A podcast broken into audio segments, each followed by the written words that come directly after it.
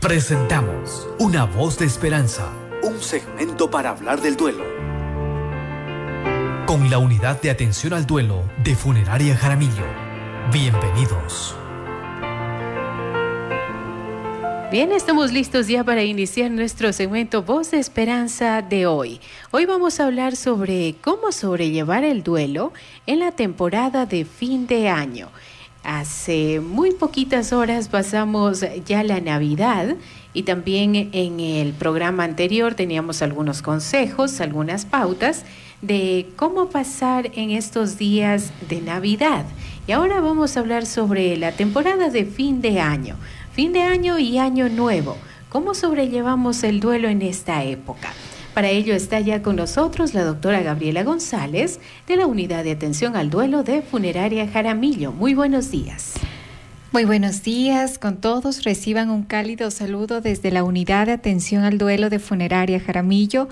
Un martes más en los que nos permitimos estar juntos para poder compartir temas de gran importancia y que nos acompañan, por supuesto, en esta mañana. El día de hoy hemos traído un tema que a veces preocupa a muchas familias que han perdido un ser querido y hace referencia a cómo sobrellevar el duelo cuando vienen las festividades, entre ellas el Año Nuevo. Efectivamente, habíamos conversado ya hace unas semanas sobre cómo afrontar la Navidad, sintiendo pues esa ausencia, esa silla vacía por primer año por años consecutivos. Y ahora vamos viendo que de inmediato culmina la Navidad y viene pues otra festividad referente al fin de año. Y efectivamente cuando se atraviesa un duelo por fallecimiento, ya de por sí cada día es desafiante el poder vivirlo y afrontarlo y de alguna manera poder retomar las actividades que anteriormente se realizaban. Puede ser incluso un poco desalentador el saber que viene un año nuevo y todo lo que nos proyectamos con nuestro ser querido, de pronto ahora cambia por completo. Entonces se puede desarrollar un temor, una nostalgia, una tristeza, añoranza frente a la ausencia, pero también frente a la llegada de un año nuevo. Esa sensación de vacío, como les decía, de soledad, quizá puede arrebatar esa ilusión de poder crear propósitos de nuevo año, quizá el poder eh, experimentar como otros años esta fecha. ¿Qué es lo que podemos comprender de este espacio, de estas festividades? De que hay muchos eh, especialistas en el duelo que hablan sobre cómo de pronto el duelo puede ser una etapa de aprendizaje. Claro que sí es una etapa de aprendizaje, pero ustedes se preguntarán en casa cómo uno puede aprender del dolor de forma inmediata. Si al inicio lo que uno desea es llorar, lo que uno eh, desea al inicio es poder tener la presencia física del ser querido, entonces como que este aprendizaje viene con el tiempo y lo que hacemos en el tiempo, eh, pero tener la seguridad de que detrás de ese duelo hay un regalo ese regalo es el aprendizaje, ese legado, es aquello que le queda de su ser querido. ¿Y qué es lo que le queda de su ser querido? Esa huella indeleble que es para toda la vida. Y ahí es cuando nosotros sabemos que nuestros seres queridos trascienden. Hace una semanita justamente conversaba en consulta con un paciente que, perdió a su hijito y él comentaba lo siguiente, decía, bueno, mi hijo, él tenía una palabra especial, trascender. Él decía, yo quiero trascender, papá, yo quiero trascender. Y dice, y no es sino hasta ahora que yo vivo el dolor de su ausencia que puedo comprender realmente su su, su palabra, que quiere trascender, que a través de su profesión, a través de sus actividades, él quería dejar una huella en las demás personas, una huella positiva, una huella de amor, una, una huella de, de bondad, una huella de voluntad, de acción, de vivir la vida cada día con esa responsabilidad que merece cada minuto que se nos asigna aquí en la tierra. Y en ese sentido, pues el paciente hacía la y decía, y claro, puedo decir de que aún en medio del dolor confirmo que mi hijo ha trascendido, porque hasta el momento no ha habido no ha habido espacio en donde no he recibido mensajes, llamadas, cartas, homenajes dirigidos a mi a mi hijo por por lo que él fue como ser humano y en lo que se convirtió también como profesional. Y que con todas esas herramientas él lograba aportar en este mundo significativamente. Entonces, Qué interesante, ¿no? Cómo al usar la palabra trascender también nos conecta con estas fechas eh, festivas, ¿no? Donde nos dice, donde nos invitan a que Quizá también recordemos cómo nuestros seres queridos han trascendido en cada uno de nosotros, cómo han dejado esa huella imborrable en nuestra mente y en nuestro corazón. Y así como nos estamos permitiendo vivir el dolor de su ausencia, también darnos permiso de vivir el recuerdo de lo que ellos fueron en, en el tiempo que nos permitieron compartir juntos.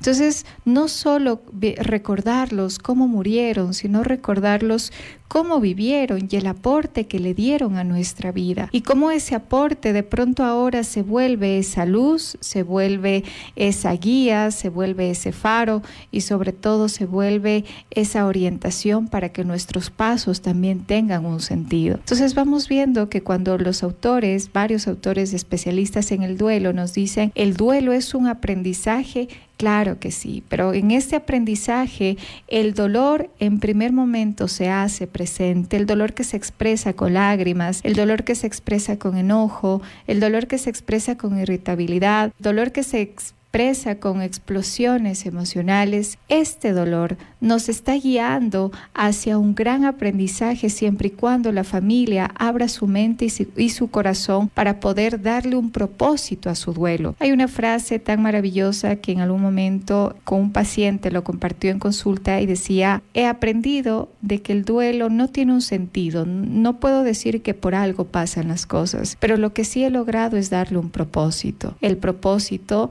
está en la decisión de cada persona de primer momento permitirse vivir su dolor, luego a continuación de ello desbordar todo aquello que guarda en su corazón para no inundarse por dentro y a continuación de ello empezarse a reconstruir. ¿Qué es la reconstrucción? Es ponerle la primera piedrita a nuestra vida, la primera decisión que nos permita avanzar. Y les digo esto porque me recuerda justamente también a otra paciente que en la semana anterior llegaba a funeraria Jaramillo después de de varios años, de unos dos, tres años de haber perdido a su ser querida, a su hijita. Y por supuesto, la primera vez que llegó le impactó de sobremanera. Realmente, cuando me lo comentaba, me decía, me hizo revivir nuevamente ese, ese momento cuando yo vine acá y tenía que hacer los papeles, pero veo que era algo necesario era necesario que yo pueda vivirlo. Y bueno, ya como cuando avanzábamos en consulta, hubo un espacio donde estábamos preparando también eh, una fecha como es la Navidad y cómo reconstruirla desde la conmemoración y el agradecimiento. Y le entregaba justamente una tarjetita que tenía un símbolo que es la luz.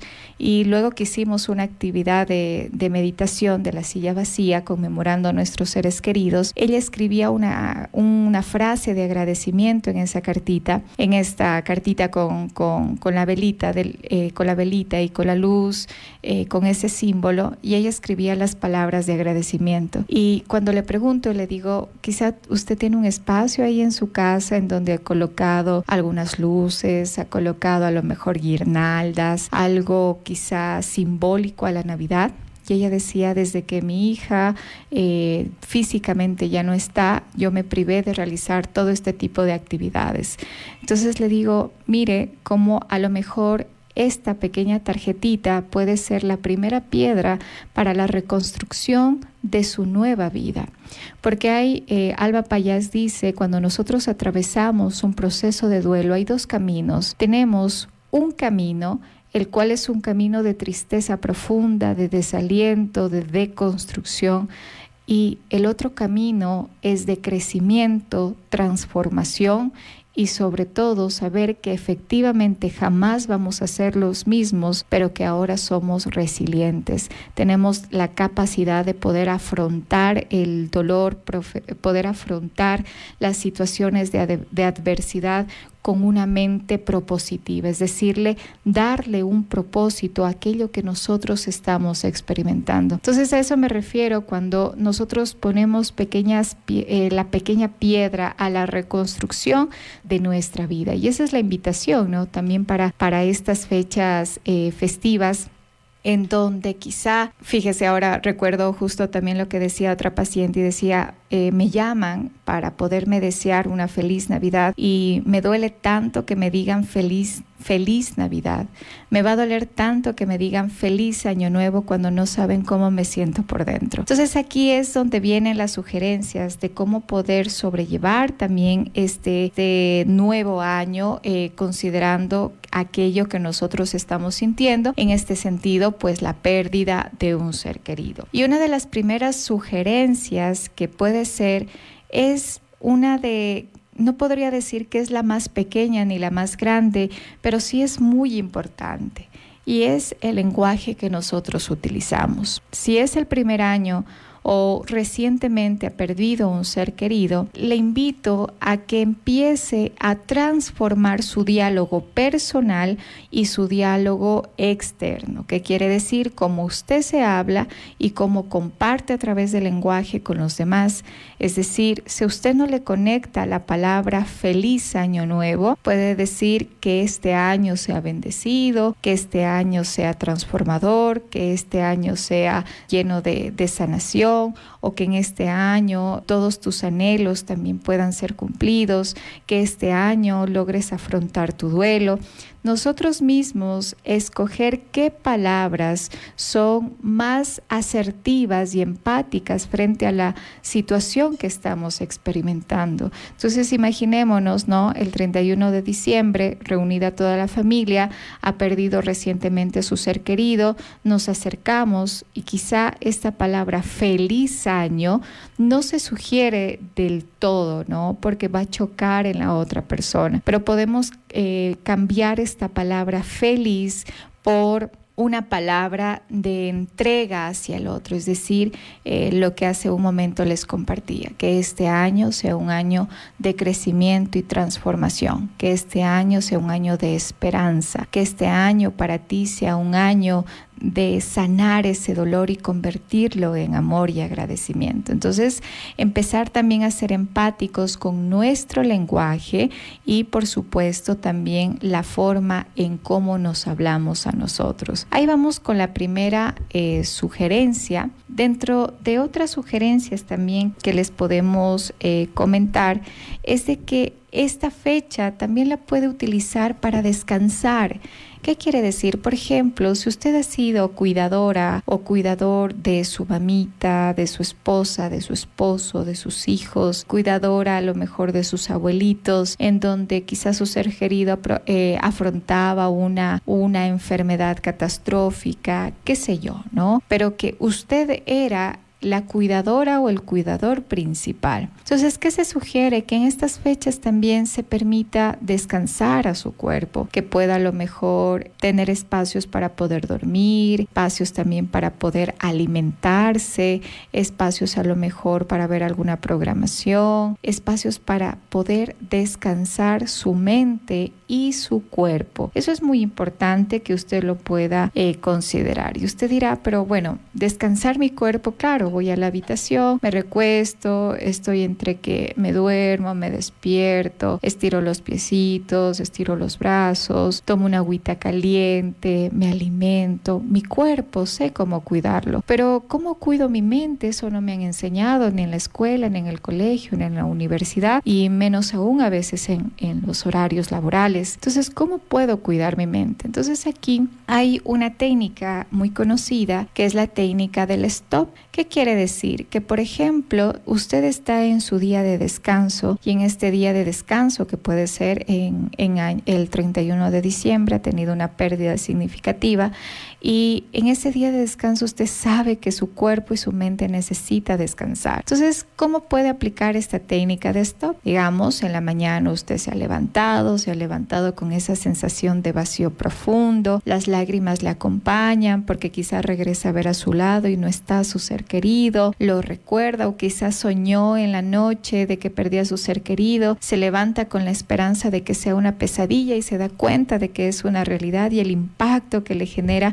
pues le, le hace experimentar ese dolor profundo. En primer momento permitirse, darse la oportunidad de sacar ese dolor a través de las lágrimas, a través del lamento, a través de como su cuerpo y su mente lo necesite, exteriorizarlo. A continuación de ello, por supuesto, levantarse de la cama, asearse, irse a alimentar su cuerpo, eso es muy importante. Luego quizá se espera unos minutos antes de volver a la cama a descansar y ya cuando va a la cama nuevamente se, se recuesta, se duerme, luego se levanta nuevamente y nuevamente esta sensación y ahí es importante que usted ponga un alto porque es su día en el que está descansando también del dolor, porque el dolor agota, le tiene como que con el cuerpo cansado, agotado, tiene pocas ganas de hacer las cosas. Entonces, ¿qué se dice? Por ejemplo, se puede decir, eh, Alberto, alto, ¿sí? En ese momento usted mismo, con voz alta, si nota que estos pensamientos intrusivos, estos pensamientos dolorosos, estos pensamientos de nostalgia, estas preguntas que no tienen muchas veces respuestas y requieren más que respuesta, aceptación, ¿Por qué? ¿Por qué? Entonces, en ese momento es importante que usted se ponga un alto y se diga, Alberto, alto, ¿sí? Que usted se diga, Alberto, alto. En la mañana, te permitiste experimentar el dolor de la ausencia de tu ser querido. Ahora dale permiso a tu cuerpo de descansar.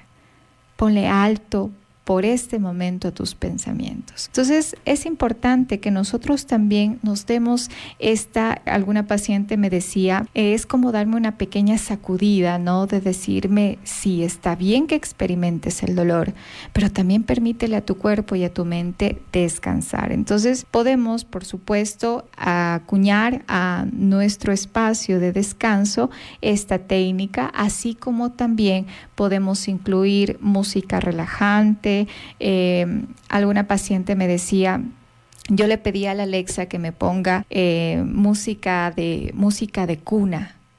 Necesitaba, decía, necesitaba sentirme protegido, necesitaba sentirme cuidado, necesitaba sentir como cuando un bebé eh, se lo mece para que pueda descansar. Entonces ella le había pedido pues a Alexa, no al, al este aparatito tecnológico, Alexa, ponme música de cuna.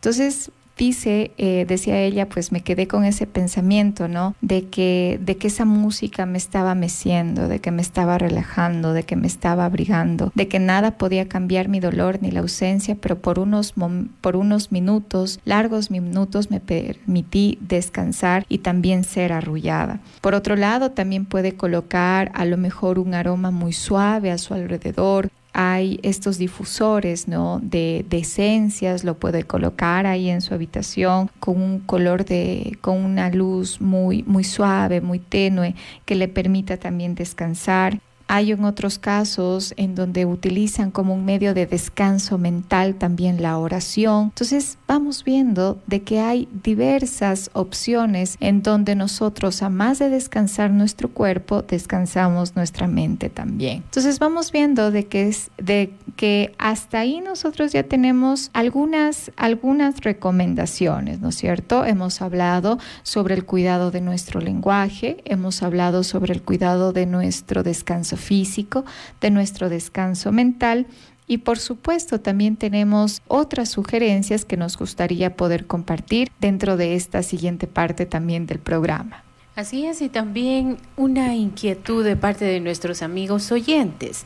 Nos dicen eh, excelentes recomendaciones de lo que podemos hacer durante el duelo en esta temporada, pero nos gustaría también saber cómo podríamos acompañar a los niños que están atravesando un proceso de duelo durante la temporada de fin de año. Antes de contestar esta inquietud, vamos a una breve pausa y enseguida regresamos. Bien, continuamos en nuestro segmento Voz de Esperanza. Antes de irnos a la pausa, nuestros amigos oyentes nos hicieron llegar una inquietud. Nos pedían recomendaciones para poder acompañar a los niños durante la etapa de duelo en esta temporada de fin de año. Conforme a la pregunta, eh, pues es importante reconocer que las necesidades de cada uno de los familiares son diferentes, ¿no?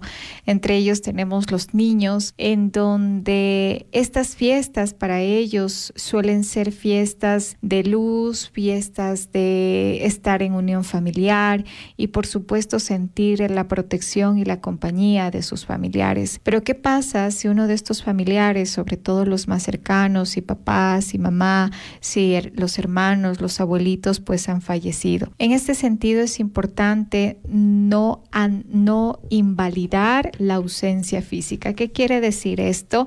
Hacer como si no hubiese pasado nada tratar de llevar las cosas como si no hubiese ocurrido nada y de pronto que se le pueda evitar el eh, se le puede evitar la experiencia de vivir su duelo. Entonces, en este sentido, la primera pregunta que nos vamos a hacer es cuán cercana era la relación de, del niño o de la niña con su ser querido. Si la relación era muy cercana, si la relación era un vínculo muy fuerte, quiere decir que efectivamente está experimentando el duelo por la ausencia de su ser querido. Y en primer, el primer paso que se sugiere es que pueda tener espacios para poder exteriorizar el dolor de la ausencia. Los niños experimentan su dolor de forma diferente, los adultos con enojo, con ira, con lágrimas, con tristeza, con sensación de soledad, vacío. Los niños, ¿qué es lo que ocurre? Experimentan estas emociones pero no saben darles nombre,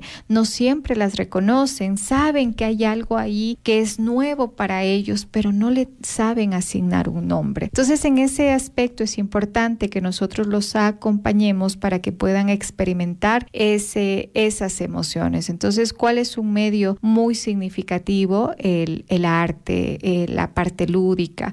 ¿Qué se le sugiere? Se le sugiere a lo mejor que pueda usted un día en casa con el niño, con la niña, decirle que va a rendir homenaje a su ser querido frente a la ausencia física, es importante que no les privemos a los niños de decir estas palabras, de decir fallecimiento, de decir ausencia física, por ejemplo, de decirle, Juanito, eh, sé que la ausencia física de tu hermanito puede causar muchas emociones en tu corazón, entre ellas tristeza, quizá le, eh, no solo le sientes tristeza, sino también le extrañas. ¿Qué te parece si en este momento creamos un espacio para poderle rendir homenaje a tu, a tu hermanito?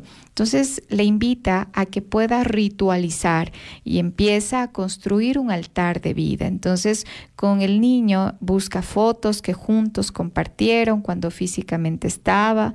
Por supuesto en ese momento permítase llorar. Eh, si, su, si el niño o la niña quiere llorar, déjele llorar. No le diga que tiene que ser fuerte, que no llore. Déjelo llorar, acaríciale la cabecita, la espaldita. Eh, vayan hablando sobre el tiempo que físicamente compartieron, construyan ese altar de vida, coloquen a lo mejor sus pertenencias, unas florcitas, pueden colocar unas velitas y ese espacio usted es importante que le enseñe cómo utilizar y le diga, por ejemplo, Juanito, eh, físicamente ya no está tu hermanito, pero él está en tu mente y en tu corazón.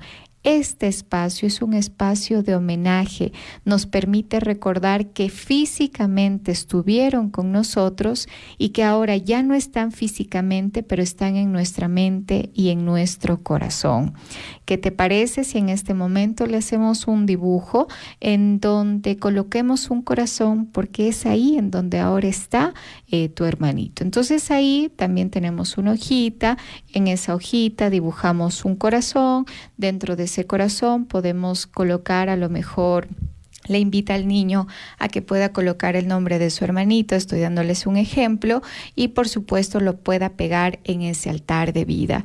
Y le va a decir, este altarcito de vida va a estar aquí durante un tiempo, durante un mes, dos meses, y poco a poco nosotros lo vamos a ir eh, transformando. Entonces primero le ponen a lo mejor florcitas, velitas, le coloca a lo mejor eh, los dibujitos.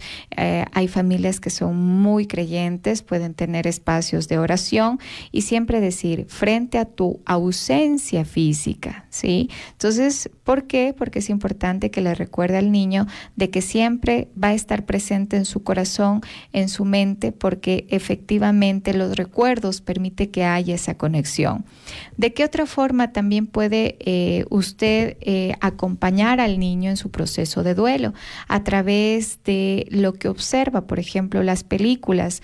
Hay películas tan maravillosas, la película de Coco, hay otra nueva de Guillermo del Toro que recientemente salió, justo la veía el día de ayer, que se llama el, el libro de la vida, creo que se llama así, ahora más bien déjenme revisar, pero es una, es una película maravillosa. Ahora les, les comparto el, el nombre. Una de ellas es Pinocho, pues creo que la mayoría de nosotros también la ha visto. Habla sobre el duelo. Y otra que está en Netflix, que justamente eh, está en esta semana, pues eh, ya eh, a la vista, pues es el libro de la vida, ¿no? historia de la vida. Bueno, algo así era el nombre, pero ya está dentro de, de, la página de, de, Netflix y ahí Amandita se puede apresurar también en buscar, sería ideal. Entonces, en este sentido, podemos utilizar también las películas, los dibujos, como un espacio indirecto para que los niños puedan puedan ver, puedan preguntar y usted también tenga un espacio para poder conversar. Entonces, por ejemplo, Pinocho, que perdió, por supuesto, eh, una película maravillosa en donde un padre pierde a su hijo y cómo no logra, no logra aceptar esta pérdida y empieza a comparar eh, la presencia de su hijo con Pinocho hasta que logra aceptar que Pinocho jamás será su hijo, pero que claro ha venido a ser parte importante de su vida y que su hijo en su momento pues logró darle a, su vida pues un espacio significativo y, y ese amor logró trascender. ¿Cómo trasciende cuando el padre pues eh, recuerda su esencia? recuerda lo que realmente era y luego se permite compartirlo con el mundo. Entonces tenemos esa película, tenemos la película de Coco, ¿no? Que pierde este joven chiquito, este músico, a, su abuelita. Eh, tenemos ahora la película que, les comento que está recién en Netflix, que habla sobre las historias de cómo nosotros podemos trascender, habla sobre la tierra de los olvidados, la tierra de los recordados, habla sobre cómo conmemorar a nuestros seres queridos que han fallecido, habla sobre la ritualización, por ejemplo, qué actividades podemos hacer para homenajear a nuestros seres queridos como las velitas, las canciones, las flores, la unión familiar, las conversaciones. E incluso en esta película se me hizo tan interesante porque habían dos chicos eh, que querían ser como querían mantener el legado de su ser querido, de sus seres queridos que habían fallecido, pero querían seguirlo de una forma en la que le querían imitar a su ser querido, querían hacer lo mismo que su ser querido hacía, pero de pronto empezaron a sentir de que había como un vacío. Y por supuesto ahí es donde también nosotros debemos reconocer que seguir el legado de nuestros seres queridos no es imitar lo que ellos hicieron, sino es poder recordar lo que ellos fueron y cómo bajo nuestros deseos, bajo nuestra forma de ser, bajo nuestros propios sueños también también nos permitimos eh, conmemorar o, vivir la vida. Entonces, en este sentido, eh, otra sugerencia también puede ser a través de las películas. Y, por supuesto, es importante recordar que el acompañamiento psicológico es la base del proceso de un duelo sano, en donde desde la unidad de atención al duelo de funeraria Jaramillo nosotros brindamos estos espacios de acompañamiento para niños, niñas, adultos, eh, adultos, personas adultas mayores, adolescentes, jóvenes, todo con el fin de poder llegar a las familias, decirles, no están solos, estamos aquí con ustedes para acompañarlos,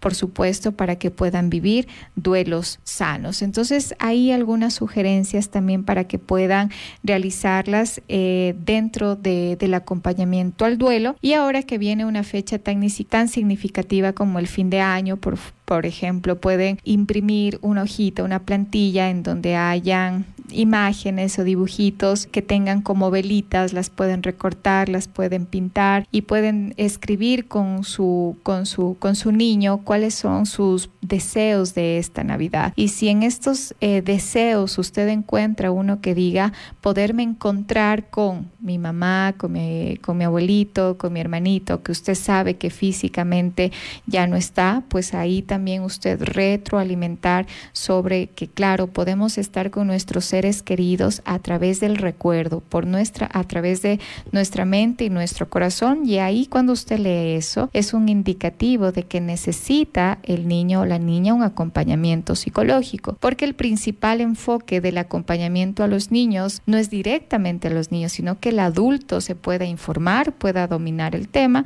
y a continuación de ello dar un acompañamiento responsable al niño o la niña. Caso contrario, está repitiendo el mismo patrón de conducta de lo que usted aprendió a cómo vivir los duelos y lo replica con el niño y quizá de pronto no está del todo bien. Entonces, eso como una sugerencia también. Eh, dentro de otras sugerencias de las que hablábamos hace un momento sobre cómo sobrellevar el duelo eh, en estas fechas eh, festivas que de pronto ahora para nosotros son conmemorativas, pues es importante em, sumarse a un grupo de apoyo. En la unidad de atención al duelo, nosotros este sábado 30 a las 10 de la mañana, nosotros vamos a tener una reunión del grupo de apoyo del duelo por fallecimiento de Funeraria Jaramillo ahí en nuestras instalaciones para poder conmemorar este día desde el amor, desde el agradecimiento, desde la parte artística. Entonces, mire cómo estos espacios también nos permiten sentir esa contención, sentir ese apoyo y sobre todo estar con otras personas que están no viviendo el mismo dolor, pero están viviendo una pérdida y que por supuesto su trato también es respetuoso y que todos nos unimos para rendir homenaje, pero también llevarnos una enseñanza que nos permita edificar nuestra vida y continuar con el legado de nuestros seres queridos. Por otro lado, también está eh, la ayuda espiritual. Recordemos que cuando hablamos de espiritualidad, no solo hablamos de religión, hablamos de prácticas mm, que nos permitan conectar con, eh, con este espacio de reflexión, con la meditación, con la oración, con estos estados que le permiten a nuestra mente descansar, que le permiten encontrar paz, equilibrio a nuestra mente y a nuestro cuerpo. También es importante que nosotros podamos optar por este tipo de actividades a lo largo de estas fechas y por supuesto es importante de que usted pueda reconocer que el duelo es temporal, el duelo aunque nosotros hemos escuchado tanto, tanto esta frase, incluso en los pacientes los escucho, los consejos que les dan y les dice, tienes que aprender a vivir con ese dolor, tienes que aprender a tienes que aprender a cargar esa cruz. Y de pronto, ¿qué pasa? Quienes eh, nos especializamos en duelo por fallecimiento, sabemos que las personas que logran Em, eh, que logran transitar su duelo, que logran trabajar su duelo, que le dan el espacio para darle la importancia y la atención que merece, y no solo en el tiempo, sino en lo que se hace en el tiempo, realizando tareas de homenaje, de experiencias emocionales que nos permitan sanarlas, acompañarlas, pues sabemos que la persona no tiene por qué vivir con esa cruz, por qué vivir con ese dolor, toda su vida, porque por supuesto ese dolor se puede transformar. Los recuerdos jamás desaparecen, pero les damos un lugar, un lugar en donde no duelan, sino nos permitan resignificar, darles un nuevo propósito a nuestra vida y reconstruir una nueva relación con aquellos que amamos. Entonces, mire, Qué importante también que nosotros recordemos que la pérdida que estamos experimentando es una pérdida grande, es una pérdida que actualmente nos trae un dolor significativo, pero que este dolor es un dolor temporal, que por ahora duele hasta los huesos, que por ahora quizá no encontramos respuestas y no hay alivio, pero va a haber otro momento en donde nos vamos a permitir continuar con la vida. Y eso también es mantener la esperanza personal sobre que toda etapa es importante. Eh, hay una frase tan bonita que dice, no valoraríamos la salud si las enfermedades no nos hubiesen enseñado grandes enseñanzas. No sabríamos, no sabríamos reconocer la luz del día si no experimentáramos la oscuridad de la noche. No valoraríamos lo eh, no, la, eh, la vida no tendría sentido si la muerte no existiera. Entonces vamos viendo que todo también es un equilibrio, un equilibrio que también puede ser transformador cuando nosotros nos permitimos trabajar en ello y que por supuesto desde la unidad de atención al duelo de funeraria Jaramillo estamos aquí para poderlos acompañar. Eso sería eh, nuestro aporte desde la unidad de atención al duelo por este día y por supuesto nos veríamos ya en el siguiente programa. Están cordialmente invitados este sábado 30 en las instalaciones de funeraria Jaramillo para que se puedan sumar también a nuestro grupo de apoyo y en caso de que ustedes deseen comunicarse también con nosotros, comunicarse a nuestro número el siguiente tenemos 096 108 03 46 096 108-0346. Puede a través de este número agendar su cita psicológica completamente gratuita para usted, para su familia, así como también desde la Unidad de Atención al Duelo de Funeraria Jaramillo brindamos charlas de psicoeducación completamente gratuitas a las instituciones educativas, empresas privadas, públicas, todo con el fin de poder concientizar de forma empática a toda la ciudadanía sobre procesos de duelo por fallecimiento.